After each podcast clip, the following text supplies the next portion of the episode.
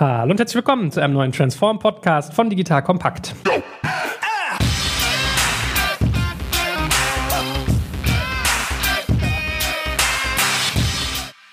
Mein Name ist Joel Kaczmarek und heute geht es um ein spannendes Thema, nämlich Digitalisierung aus der Komfortzone heraus, also aus einer Stärke heraus, weil ganz viele Unternehmen machen sich ja Gedanken über Digitalisierung, wenn es ihnen schlecht geht, ja, wenn man sozusagen die Fälle davon schwimmen sieht. Aber was ist eigentlich, wenn es einem gerade gut geht und man trotzdem weiß, dass es für die lange Sicht wichtig ist, sich zu verändern? Darüber reden wir heute, natürlich wie immer am Beispiel von Signal Iduna. Du nimmst also aus der heutigen Folge ganz spannende Sachen mit. Einerseits unterschiedliche Gedanken zum Asset, ja, also was für Assets hat man zum Beispiel bei der Digitalisierung als Versicherer und wie führe ich eine Veränderung aus der Stärke heraus. Wir werden ein bisschen über Corporate Governance reden, also welche Strukturen zum Beispiel bei Signal Iduna vorherrschen und wie sie dann damit arbeiten. Natürlich reden wir darüber, wie man IT neu baut und wie auch so ein Tech-Stack aussehen kann, aber auch sicherlich ganz viel über das Thema HR, Talente und Verjüngung. So, und nach hinten raus machen wir natürlich auch einen Blick auf, was hat eigentlich Corona für einen Effekt gehabt und wo geht die Reise noch so hin. So, das mal als grober Fahrplan für heute. Und wie immer habe ich da einen spannenden Gesprächspartner aus dem Hause. Wir machen das ja immer so, dass wir quasi immer unterschiedliche Stakeholder zu Wort kommen lassen, die ihre Arbeit beschreiben, wie sie quasi Digitalisierung vorantreiben und Transformation. So, und heute haben wir dazu den lieben Heiko da, Heiko Bodak. Schön, dass du da bist und stell dich doch mal ganz kurz vor. Ja, hallo Joel. Vielen Dank, dass ich hier teilnehmen dürfte und euch einen kleinen Überblick geben kann zu meinen Erfahrungen in der Signal Iduna. Kurz zu mir. Heiko Bodak, bin jetzt seit knapp zweieinhalb Jahren hier in der Signal Iduna tätig als CIO. Also von daher IT-technisch absolut an der Front, was Veränderungen angeht. Und das beschäftigt uns auch gerade. 7x24. Sehr gut, sehr gut. Also ich glaube, es wird heute ein spannendes und spaßiges Gespräch. Ich sage mal ganz oft spannend. Also liebe Hörer, ihr merkt, wir sind hier voll motiviert. Vielleicht auch als Disclaimer, wir arbeiten auch wirtschaftlich zusammen, aber das soll uns nicht davon abhalten, spannende Fragen zu stellen, schmerzende Fragen zu stellen. Also ich glaube, es wird heute ein ganz spannender Striptease hier und da auch mal, weil wir wirklich aus dem Nähkästchen plaudern werden. So viel, glaube ich, sei schon mal sicher. Heiko, fangen wir mal an mit deinem Background. Wie sagst du immer so schön, was ist in deinem Leben schiefgelaufen, dass du beim Versicherer gelandet bist? Also um mal hier gleich kritisch zu beginnen. Woher kommst du? Wie kommt man dazu? Ja, super. Hast du natürlich wieder bei LinkedIn gestalkt. Ja, was ist bei mir schiefgelaufen? Relativ simpel, meine Lebensplanung. Also ich habe Digitalisierung ja sehr früh erfahren. In der Deutschen Telekom haben wir uns ja sehr intensiv damit auseinandergesetzt. Ich sage immer zu einer Zeit, wo man digital noch klein geschrieben hat. Sehr viel auch im Valley gewesen, Startup gescoutet. Wir haben in der Telekom ja mit der Digital Vision eine eigene Einheit gehabt, die sich mit der Digitalisierung auseinandergesetzt hat. Da war ich zweieinhalb Jahre lang tätig. Im Vorfeld viele Jahre im IT-Outsourcing bei vielen großen Firmen, Shell, Daimler, BP, E.ON. Also kenne mich da in vielen Geschäftsmodellen und in vielen Branchen auf und habe auch so diese ersten Wellen der Digitalisierung auch mitgemacht. Und aus den Erfahrungen kann ich da ganz gut schöpfen. Ja, dann kam mal ganz einfach meine Lebensplanung und die hieß ganz simpel, Heiko, mach mal krass was anderes. Ja, was gibt's krass anderes als Versicherung? Bei mir ist ganz simpel, in meinem Leben ist immer geprägt von Mission to Mars, äh, weil Mission to Moon ist langweilig, da war ja schon einer. Ja, und Versicherung ist krass anders. Ich bin angesprochen worden, da eine Komplettveränderung mit der Signal Iduna zu vollziehen. Ich fand super spannend, mit welcher Motivation da auch der Vorstand und der CEO das vorantreibt. Und zack war ich da und nun bin ich Bestandteil des Teams. Macht doch viel Spaß, das ist ein ganz anderes Environment, aber man kann hier unheimlich viele Erfahrungen einbringen und vor allen Dingen gestalten und das ist das, was mir wichtig ist. Und was man sagen muss, ist es, glaube ich, ein bisschen vor dem Trend. Versicherung kommt jetzt so langsam in diesen Fokus der Digitalisierungswelle. Ich sage mal so, Automobil geht's Apps so langsam ab. Ja, da hat sich das alles standardisiert mit Startup-Autobahnen und so weiter. Und in der Versicherung geht's erst gerade los und das finde ich spannend und da kommen auch gerade viele, viele spannende Kollegen in die Signal Iduna, die mit uns da Veränderungen treiben. Also okay, Shell, BP, Telekom, hier, da fehlen noch so eigentlich noch so Tobacco, Alkohol und Waffen. Hast du wahrscheinlich alle Bösen durch, wa? ja, also Branchen muss ich sagen, habe ich wirklich extrem viel gesehen. Also Versicherung noch nicht so im Detail, eher im Ausland. Da war ich bei Old Mutual Group mal in Südafrika unterwegs. Ist schon anders und das ist auch, glaube ich, das Spannende, weil alle anderen Branchen haben immer irgendwie so aus dem Panikmodus Digitalisierung gemacht. Oh, morgen sind wir tot, wir müssen unseren Profit steigern oder die Konkurrenz. Und Versicherung ist so, Signal Iduna, ich sage immer so spaßig, die war einfach nur 100 Jahre erfolgreich. Aus so einer Situation heraus, wenn du alles bisher richtig gemacht hast, dich zu verändern, ist nochmal eine ganz andere Herausforderung, als wenn du irgendwie am Abgrund stehst und du weißt, du musst deine Firma neu erfinden. Ja, da gibt es ganz viele Beispiele, die kennst du auch. Wenn man mal sieht, was in der Automobilbranche stattgefunden hat, das ist schon sehr dramatisch und das ist schon ein Stückchen neu erfinden und du musst die Firma komplett neu aufstellen. Wenn man das halt macht aus dem Punkt heraus, dass du weißt, so wird es nicht mehr weitergehen, fast einfach, ja, weil die Alternative dir da nicht ergeben ist. Aber wenn du halt einfach nur erfolgreich warst, dann musst du dich ständig auch fragen, wird dieser Weg auch wirklich diesen Erfolg fortsetzen? Das ist nochmal eine ganz andere Perspektive. Wie ist denn dein Blick auf den Versicherer insgesamt? Also wenn wir uns jetzt mal ans Thema Digitalisierung ranrobben, ich habe jetzt schon gelernt, man hat einen gewissen Leistungsdruck, wenn man 100 Jahre erfolgreich war und es jetzt bleiben möchte. Was Was siehst du denn quasi so als eure Assets für Digitalisierung? Und wie würdest du sozusagen auf so einer Metaebene einen Versicherer von außen betrachten? Sehr spannend. Also ich bin jemand, der hat sehr viele Produkte auch gebaut, ja, auch Digitalprodukte. Da kriegst du natürlich immer so ein Gespür für Assets und was deine Produkt-DNA und was deine Value Prop und so weiter. Aber das ist bei Versicherungen natürlich sehr spannend, weil du hast ja nicht wirklich ein Asset. Ja, also du verkaufst ja, Menschen haben Angst und du versuchst die Angst irgendwie mit einem Versicherungsprodukt abzudecken oder versuchst, dass wenn irgendwas äh, Böses passiert in deinem Leben, dass du da nicht lang stehst und ein Versicherungsprodukt dir dann hilft. Aber dahinter steht ja jetzt nicht eine geheime Formel oder irgendeine Technologie, die du halt nutzt. Und im Kern, wenn man es mal wirklich drauf reduziert, was ist das Asset der Signal Iduna? Da sind das ungefähr viereinhalb Millionen Versicherungsnehmer und das Vertrauen, was diese Kunden uns gegenüber bringen. Und dieses kannst du selber an dir beurteilen, wenn du mal diese ganzen Werbeblöcke da nimmst von, von irgendwelchen Digitalversicherern oder Produkten oder Schleichwerbung, wenn du da den komischen Haarmenschen da nimmst von Verivox, sind das Personen, die du vertraust? Würdest du wirklich mit deiner Familie sich mit so einer Person hinsetzen und deine Lebensplanung machen? Das ist, glaube ich, was, was in der Versicherung, gerade bei der Signal Iduna, komplett anders ist. Ja, das, da ist eine Firma, die begleitet dich über dein Leben und nicht wie ein Handyprodukt, wenn ich es dann vergleiche in der Telekom, was du vielleicht nach drei Jahren wechselst. So eine Lebensversicherung, Krankenversicherung, das sind Dinge, die basieren auf Vertrauen und auf einer gewissen Mittel- und Langfristigkeit. Und das ist eigentlich das Asset. Und das darfst du auch nicht beschädigen, weil wenn dieses Asset mal kaputt geht und diese Kundenbindung und dieses Kundenvertrauen zerstört würde, dann hätte das auch signifikanten Impact auf deine PNL. Ja. Aber jetzt ist ja die Branche als Ganzes durchaus auch mal hier und da durchgerüttelt worden. Also hier nämlich noch hier Lustreisen nach Budapest ja. war so ein Thema. Dann immer dieses ganze Thema mit den Provisionen, externe Berater und so weiter. Also es mag gar nicht mal was mit euch zu tun haben, sondern insgesamt ist es so eine Branche, die halt auch viel Kritik erfährt. Merkst du das? Also dieses Asset, WF-Kundenvertrauen, Kundenbeziehung in einer gewissen Tiefe zu haben, leidet das oder hat das gelitten so über die letzten Jahre? Ja, klar. Also glaube ich schon. Man muss da ein bisschen differenzieren. Mittlerweile jetzt in den zweieinhalb Jahren habe ich mir da auch schon in der Branche ein bisschen Überblick verschafft. Du musst ja die DNA der Firmen auch angucken. Und ich habe mein ganzes Berufsleben nur börsennotiert gearbeitet. Da hast du eine gewisse Grundmechanik. Man sieht das natürlich auch an Lustreisen, Dieselskandal und all die Sachen. Wenn der Druck börsennotiert zu groß wird, dann werden Menschen kreativ. Deshalb habe ich ja betont, wir haben hier eine andere DNA. Wir sind als Signal ein Versicherungsverein auf Gegenseitigkeit. Das heißt also, unser Aufsichtsrat, den wir natürlich auch haben, vertritt nicht Interessen von Shareholdern, sondern vertritt Interessen der Mitglieder, der Kunden. Und das schafft eine ganz andere Unternehmenskultur. Solche Lustreisen und so weiter zahlen nicht auf unseren Unternehmenserfolg ein. Aber ansonsten in Summe, die Kritik kann ich schon verstehen, wenn Dinge zu abstrakt werden, für Kunden nicht mehr nachvollziehbar, du ein äh, Versicherungsprodukt kaufst und weißt, dass da jemand dahinter sitzt, der einfach Profit machen muss damit, also von den Beiträgen, die du überweist, dann auch nochmal irgendwo was abführen muss an Shareholder. Das ist natürlich immer irgendwo ein bisschen schwierig. Wir sind in der Signal Duna etwas anders, was aber nicht heißt, dass wir nicht Gewinne erwirtschaften müssen, aber diese führen wir halt nicht an, an Shareholder. In der Signal Iduna, deshalb bin ich da auch dazugekommen, dass du mit diesem Versicherungsverein auf Gegenseitigkeit eine Gesellschaftsform hast, die wirklich zur Versicherung auch passt und dadurch auch dieses Vertrauen bei den Kunden nachvollziehbar rüberbringt. Das ist natürlich immer mit dem profitorientierten Mittellangfristigkeit Vertrauen immer ein bisschen schwierig. Ja. Aber da haben wir schon mal einen interessanten ersten Punkt, wenn es um Thema Digitalisierung aus der Stärke herausgeht, die Corporate Governance Struktur, also wie die Firma aufgebaut ist, wie die Mechaniken der unterschiedlichen Ebenen ineinander greifen und funktionieren. Ist es denn so, dass wenn du sagst, du hast bisher das Kontrastprogramm gehabt, börsennotiert, hoher Druck, Dividenden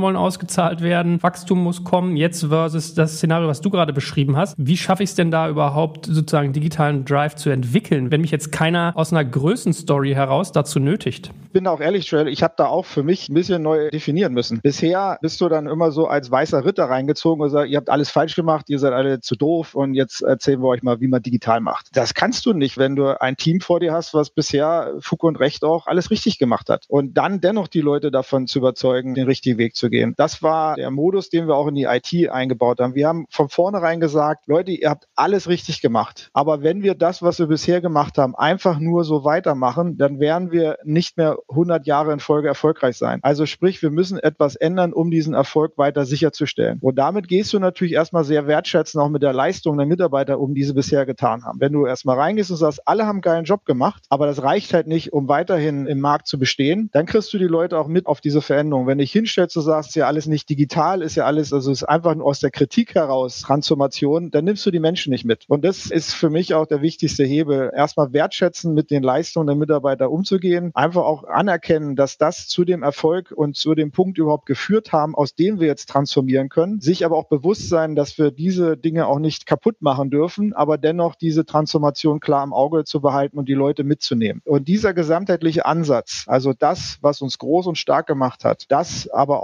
aufzuzeigen, was wir zwingend verändern müssen, um weiterhin erfolgreich sein zu können. Diese Kombination muss dich tagtäglich begleiten. Und wenn du das eine vergisst, also das Wertschätzende mit dem, was du bist, was wir immer so mit Legacy bezeichnen, was aber immer so Negativ-Touch hat, das muss man unterlassen. Sobald du anfängst, die Firma in gut und schlecht, in langsam und schnell, in digital und analog, sage ich jetzt mal krass, zu unterteilen, teilst du diese Firma, kriegst du die Firma auch nicht komplett transformiert und das gilt für die IT wie fürs Gesamtunternehmen. Und deshalb hat die Signal Iduna von vornherein ein gesamtheitliches Vorgehen gewählt und mit der Vision 2023 versuchen wir äh, wirklich diesen Anspruch alle mitzunehmen. Es nicht zu einer digitale Spin-off, da sind Leute, die machen die Zukunft und der Rest muss halt bis die Lichter ausgehen irgendwie den Laden laufen halten. Diese Modelle kennst du auch, die sind oft propagiert worden, haben aber alle nicht so richtig funktioniert. Das ist das Schöne Signal Iduna, dass wir auf diese ersten Digitalisierungswellen zurückgreifen können. Ich natürlich auch auf meine Erfahrung zurückgreifen kann und du, du aus dem, was du gelernt hast, halt auch sagen kannst, wie setzen wir es hier jetzt in der Signal Iduna an. Ja, und das ist ja auch kein Geheimnis, dass auch die ersten Digitalisierungsansätze in Firmen, wo du halt hart separiert hast, harte Digitaleinheiten gegründet hast, die mit dem Rest der Company nichts zu tun hatten und dann den Auftrag hatten, die Gesamtfirma zu transformieren, das ist halt schwierig. Ja, ich würde auch sagen, dass die meisten noch nicht funktioniert haben. Aber wenn du alles irgendwo ein Stück mitnimmst, dann schaffst du eine Veränderung und dann schaffst du auch Momentum. Es hören jetzt ganz viele Unternehmen zu oder auch Personen, die vielleicht in Firmen arbeiten, denen es auch gut geht, die in der Komfortzone sich jetzt Status quo befinden. Wie schaffst du denn Dringlichkeit, wenn du, wie du sagst, 100 Jahre erfolgreich warst? Wie kriegst du sozusagen anhand von KPIs, irgendwie Strategien vermittelt, dass das, was du gerade gesagt hast, gut ist super gewesen für die Vergangenheit, es reicht aber nicht für die Zukunft. Wie kriegst du das denn in Entscheiderköpfe, wenn du da auch Management überzeugen musst? Ja, indem du erstmal aufhörst mit diesen Buzzwords. Ja, also es ist etwas, was mich auch in den ersten Jahren der Digitalisierung extrem genervt hat, muss ich mal ganz ehrlich sagen. Also immer dieses Buzzword-Hopping und irgendwie immer mit irgendwelchen Pauschalfloskeln. Bin ehrlich, ich hasse das. Ja, auch in den Konferenzen, wenn da contentloser Quark gepredigt wird. Ja, du musst einfach mal runter. Du musst in die Bits und Bytes. Du musst dich damit auseinandersetzen. Wenn du ein Auto modernisieren willst, dann musst du auch irgendwann mal den Motor auseinandernehmen und gucken, was funktioniert, was nicht, was musst du erneuern. Das war unser Ansatz. Also in der IT, wir haben eine Standortbestimmung gemacht. Wir haben uns jede Schraube angeguckt. Wir haben uns klar angeguckt, wo müssen wir hin. Wir haben die IT-Strategie komplett überarbeitet und haben unser Mittelfristziel definiert und aus dem logische Jahresscheiben abgeleitet. Also sprich, wir wissen, wie unser Auto, äh, an dem Beispiel zu sein, in fünf Jahren aussehen will. Ja, wir wissen, dass wir da heute noch komplett analog sind, aber in Zukunft elektronische Einspritzanlage, was auch immer haben wollen. Und dann müssen wir jetzt halt diese Schritte wählen. Und das sind so in der IT unsere in Jahresscheiben abgeleitete Transformationsschritte. Also wir gehen jetzt mit großen Schritten in die Cloud, haben jetzt schon große Schritte Richtung O365 unternommen, Azure geonboardet, sind dabei AWS zu onboarden. Das sind alles so Schritte, die wir machen. Und das Schöne ist halt, wenn du mit einer Mannschaft zusammen zu dieser Erkenntnis kommst, also guckst du einfach als Team, ich bleib bei dem Beispiel, das Auto an, ja, und sagst, ja, okay, Räder, die, die halten halt nicht mehr drei Jahre, ja, müssen wir nächstes Jahr austauschen. Dann packst es ein, dann kommst du in so eine Sachlichkeit und dann nimmst du den Menschen auch die Ängste. Wenn die Menschen konkret wissen, was sich ändern, wenn sie auch konkret wissen, woran können sie ihren Beitrag leisten, ja, und auch welche Perspektiven sich auftun, auch jobtechnisch, auch welche fallen weg. Wenn du das komplett transparent machst auf einer sachlichen Ebene, dann kriegst du A, eine super Motivation in der Mannschaft, du nimmst diese ganzen Ängste raus und du kommst brutal voran. Das schaffst du aber alles nicht, wenn du ständig irgendwie mit irgendwelchen Buzzwords und ja, wir gehen mit 100 Prozent in die Cloud oder was auch immer. Das kann kein Mitarbeiter begreifen. Also klare Botschaft, down to the ground, rein in die Bits und Pieces, da die Mitarbeiter mitnehmen, konkrete Pläne aufstellen, die sukzessive abarbeiten. Einfache Formel für den Erfolg. Aber was du gerade skizziert hast, äh, sich einen Fünfjahresplan machen und dann in Scheibchen quasi abarbeiten, funktioniert das bei IT denn wirklich? Weil eigentlich ist doch mittlerweile so, Software insgesamt ist so ein Thema, man arbeitet mit Agilität, also agilen Entwicklungsmethoden. Klar, man muss immer unterscheiden, was ist Backend, was ist Frontend, aber gerade alles, was so User-Facing ist, verändert sich ja teilweise so rapide schnell und manchmal planst du Sachen am Reißbrett, die in der Praxis gar nicht funktionieren. Also ist das wirklich möglich, einen Fünfjahresplan für IT aufzustellen, der nach fünf Jahren auch noch Sinn macht? Erstmal, es ist ja kein Plan im Sinne jetzt klassischer Plan Projektplanung. Das ist eine Vision. Wir haben sechs Handlungsfelder und bei uns ist die IT-Strategie so aufgestellt. Vielleicht ist es nochmal den Hörern deutlich zu machen. Wir haben jetzt nicht klassische, brutal runterdeklarierte Zielplanung, wo jede Software schon steht, die wir in den nächsten fünf Jahren brauchen. Wir haben das so gemacht, wir haben ein klares Ziel und auch ein Selbstverständnis für die IT gebaut. Wir haben uns ein Stückchen neu erfunden. Früher war, hatte die IT in der Signal Duna eher eine nicht so wertschätzende Bedeutung. Das waren so eher Menschen, die im Keller waren, die hießen eher EDV, da war so Papierlager, da war Elektrotechnik und dann war so ein bisschen bisschen EDV. So, und wenn man jetzt Digitalisierung und Versicherung mal nimmt, dann ist eins klar, Versicherung wird eine Tech-Company. Und damit kriegt IT eine komplett neue Bedeutung. Diese Bedeutung haben wir als erstes mal klar runtergeschrieben und auch im Vorstand diskutiert und das mal fürs Unternehmen festgehalten. Also wer wollen wir denn in fünf Jahren sein? Bevor wir das Was, haben wir erstmal das Wie definiert. Ja, also, dass wir sagen, wer wollen wir sein? Das hat eine ganz andere Bedeutung. Das heißt, wir müssen ganz anders mit den Menschen im Unternehmen interagieren und wir sind irgendwie Bestandteil von allem. Dann haben wir klar Handlungsfelder aufgezeigt, dass wir sagen, okay, um da hinzukommen und um diese Signal Iduna zu digitalisieren, welche Themenfelder müssen wir denn angehen? Das sind Dinge wie Klassiker Cloud, da ist unsere super moderne SDA-Plattform mit drinne.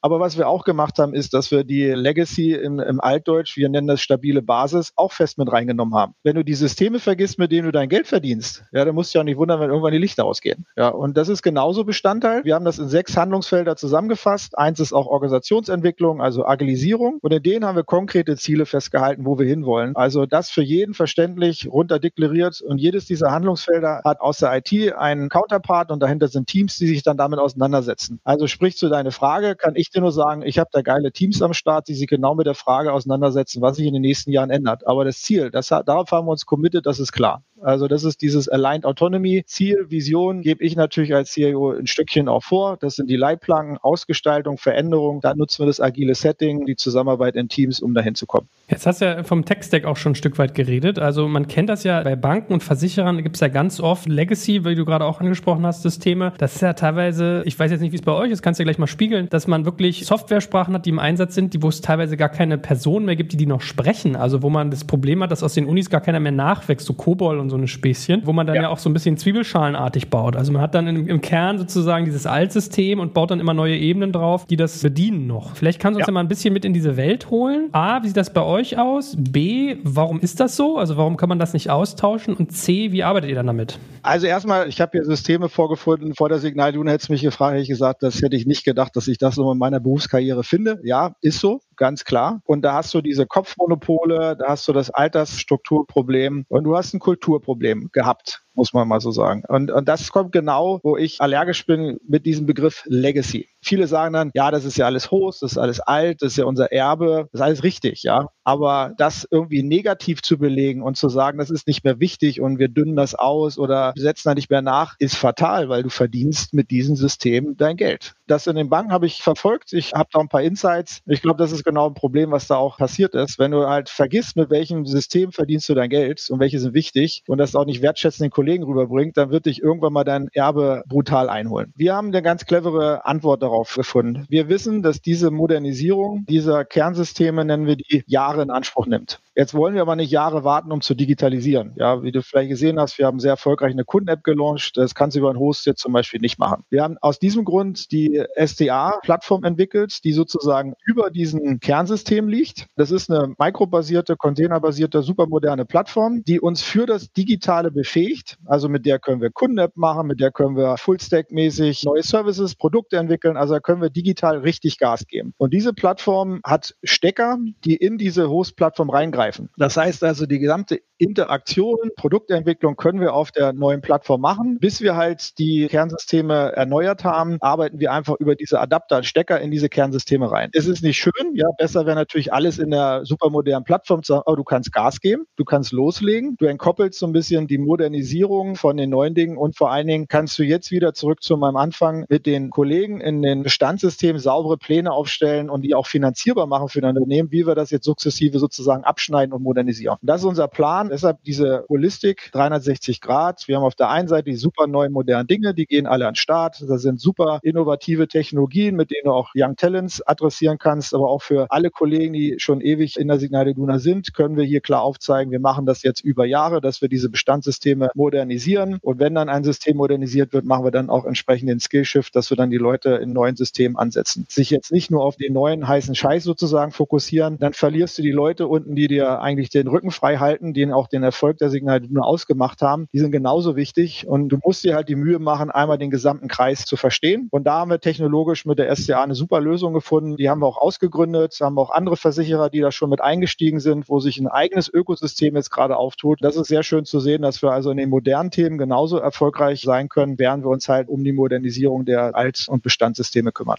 Habt ihr diese SDA-Plattform, die quasi euer Adapterstecker für eure Altsysteme ist, komplett selber selber gebaut? Vielleicht kannst du mal ein bisschen beschreiben, wie ihr da vorgegangen seid. Das ist auch mit ein Grund, warum ich in die Signal Juna gekommen bin, weil das Konstrukt und dieser Ansatz modern ist und ich das auch beeindruckend fand. Das war ein bisschen vor meiner Zeit, hat man sehr früh dieses Paradigma gebaut. Professor Wag, schönen Gruß Markus, falls du zuhörst, hat sich diese service-dominierte Architektur mit vielen Kollegen zusammen überlegt und hat dann aber ein sehr cleveres Joint Venture gegründet, stehend aus einer IBM, einer MSG und mittlerweile auch viele weitere auch Versicherer, die eingestiegen sind, hat also Co-Invest gebaut, hat es dann auch entsprechend ausgegründet in die SDA SE, also eine eigene Firma, die die Weiterentwicklung dieser Plattform nicht allein im Signal Iduna-Kontext, sondern für die Branche macht, weil Signal Iduna sehr früh verstanden hat, dass eine Plattform an sich, die jetzt auch kein neues Asset gibt in der Versicherung, also das wesentlich wichtiger ist eigentlich die Investition in die Plattform mit anderen Versicherern zu teilen. Es kommt eher auf die Lösung drauf an, die du auf der Plattform machst, wo sich jeder Versicherer dann differenziert. Und das hilft uns natürlich Geld zu sparen. Und wenn mehrere an großen Dingen schrauben, weißt du,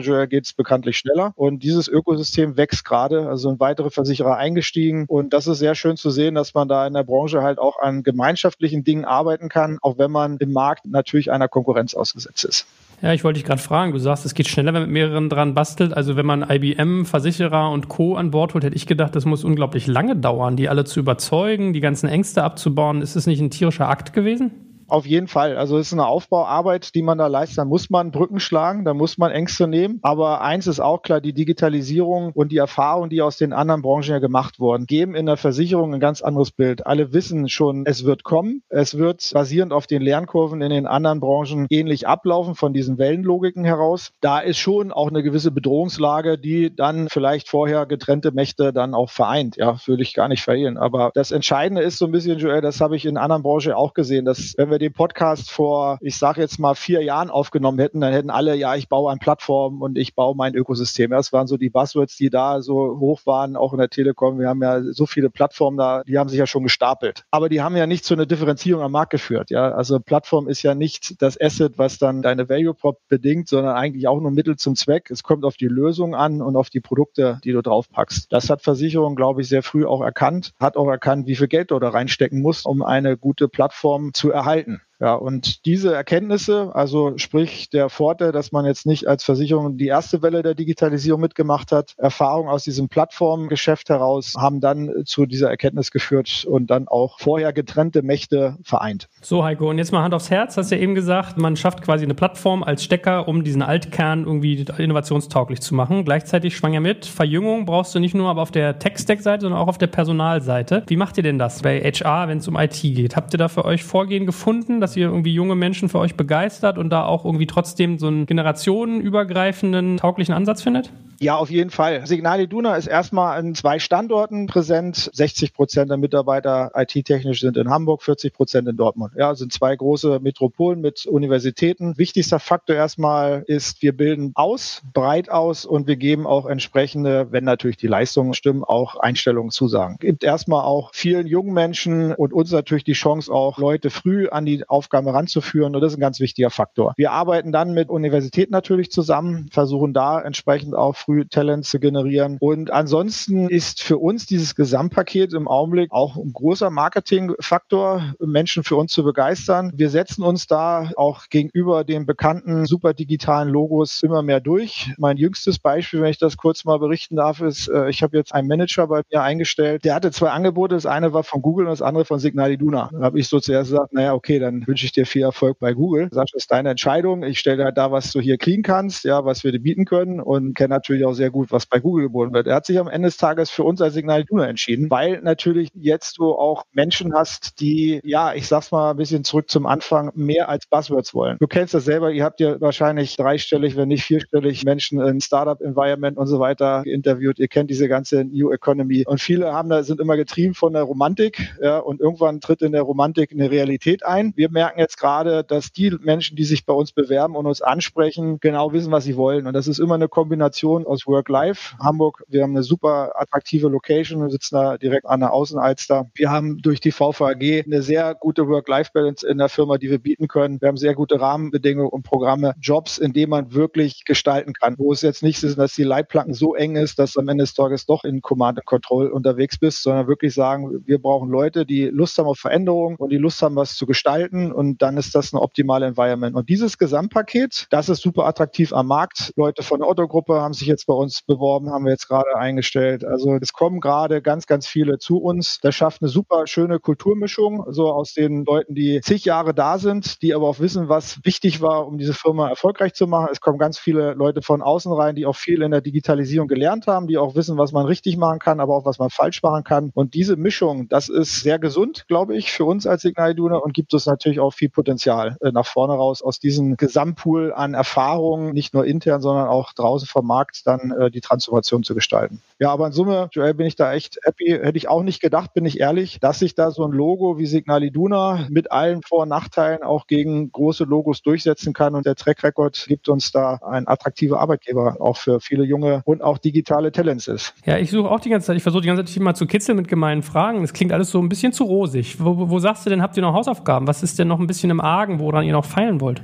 allen Kollegen, die anfangen, sage ich immer, du musst erstmal die sechs Staffeln Stromberg vorher auch natürlich gucken. Natürlich, es ist immer noch Versicherung, ja, und Sachbearbeiter Schaden A bis N, also was äh, Stromberg ja ist, äh, die gibt's dann wirklich, ja. Und da musst du erstmal schmunzeln, wenn du den Menschen kennenlernst. Da ist natürlich auch noch viel klassisch Versicherung, klar. Das ist dieses Yin und Yang. Das eine musst du ein Stückchen akzeptieren, damit du das andere haben kannst. Es gibt so viele Dinge, die sind so oldschool, dass sie schon wieder cool sind. Ja, also natürlich, wir haben drei Paternosters, aber das ist, glaube ich, das einzigste Corona-taugliche Beförderungsmittel und ist immer ein Highlight. Ich hatte jetzt letztens, haben wir aus dem Valley ein paar Geschäftsfreunde besucht, da war der Sales-Chef da, der musste natürlich Paternoster fahren. Er hat dann da erstmal seinen Assistenten Videos drehen lassen, die haben sie dann auf die große Werbeplakat von ihrer Firma gebracht. Es gibt viele Dinge, die sind extrem oldschool, aber die haben alle auch schon so Vintage-Charme, dass du sagst, das sind eigentlich so Werte, gilt zu bewahren. Also ein Beispiel, wir haben ein super modernes äh, Führungsleitbild entwickelt, aber im Kern des Führungsleitbildes steht halt auch so ein Begriff wie Anstand. Und das drückt es für mich am besten aus, dass diese Firma wirklich weiß, wir müssen verändern, aber es gibt halt Grundwerte, die darfst du nicht verraten. Und Anstand steht wirklich im Zentrum unseres Führungsleitbildes drin. Das klingt erstmal irgendwie total alt, aber wenn du ein bisschen drüber nachdenkst, ist das moderner denn je, weil viele Firmen haben genau diesen Begriff aus ihrem Führungsleitbild entfernt und das hat zu vielen Problemen geführt, die du aus der Wirtschaft auch siehst. Und ich finde diesen Anstandbegriff am besten, der das ausdrückt, wo eigentlich andere Firmen lernen können, was sie vergessen haben, sage ich jetzt mal so.